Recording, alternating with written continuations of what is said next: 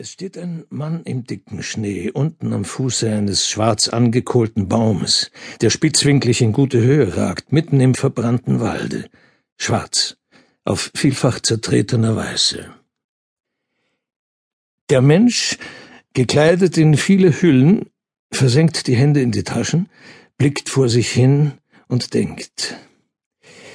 Butter, denkt er, anderthalb Pfund und zweieinhalb Pfund Mehl von den Bauern und ein gespartes Brot und die Erbsen, ja, das wird's tun. Dabei kann sie wieder eine Weile bestehen. Gib's Fritzke mit, der morgen auf Urlaub fährt. Seine Gedanken strömen ununterbrochen nach Westen, dorthin, wo Frau und Kind auf ihn warten.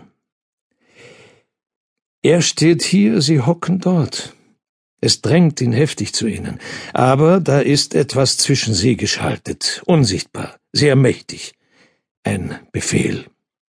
Ihm ist befohlen, auf andere Menschen aufzupassen. Die Europäer sind in einen Krieg verwickelt, der sich schon einige Zeit auf ziemlich zähflüssige Weise abspielt. Mitten in einem Walde des Ostlandes hier, der den Russen genannten Weißen bis auf weiteres entrissen, grübelt dieser deutsche Soldat, der landsturmgefreite Birkholz aus Eberswalde, und bewacht Gefangene, Krieger dieser Russen, welche nun für die Deutschen arbeiten müssen. Gut siebzig Meter von ihm entfernt, auf den Schienen einer Eisenbahn, beladen sie große rotbraune und graugrüne Güterwagen mit zerschnittenen Hölzern.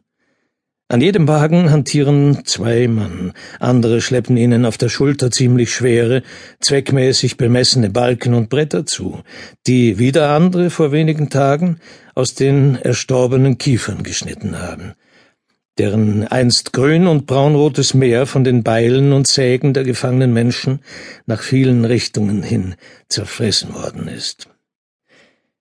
Die Brandbomben der Flieger und die Granaten der Feldgeschütze haben seinerzeit im Sommer ganz ausgezeichnet gearbeitet. Kiefern und Fichten, Birken und Buchen, einerlei. Ausgebrannt, angesenkt, von fern gedörrt oder totgequalmt. Hin sind sie. Und nun dienen ihre Leichen. Am letzten Wagen sprechen zwei Russen in ihrer Sprache von einer Zange.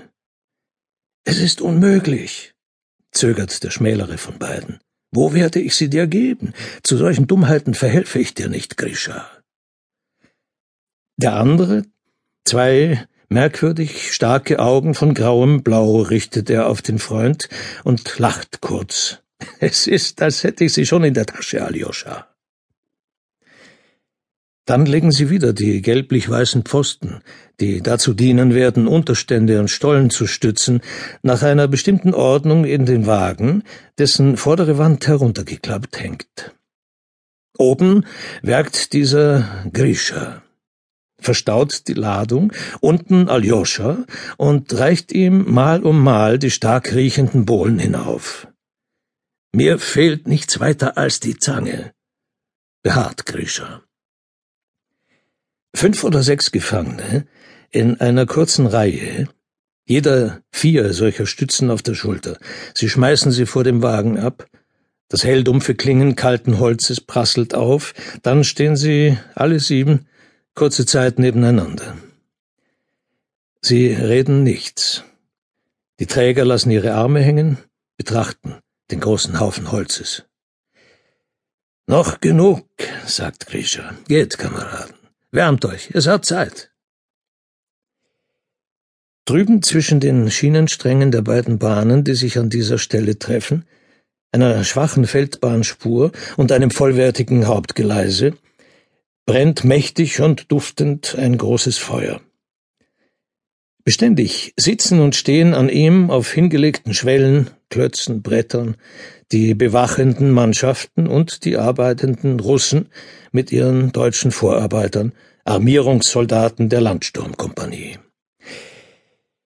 Es wird Frühling, sagt Grisha bedeutungsvollen Tons. Was du vorhast, das wird nicht, entgegnet Aljoscha bittend. Sei kein Dummkopf, Grisha, bleib hier. Verrückt, was du vorhast. Bist du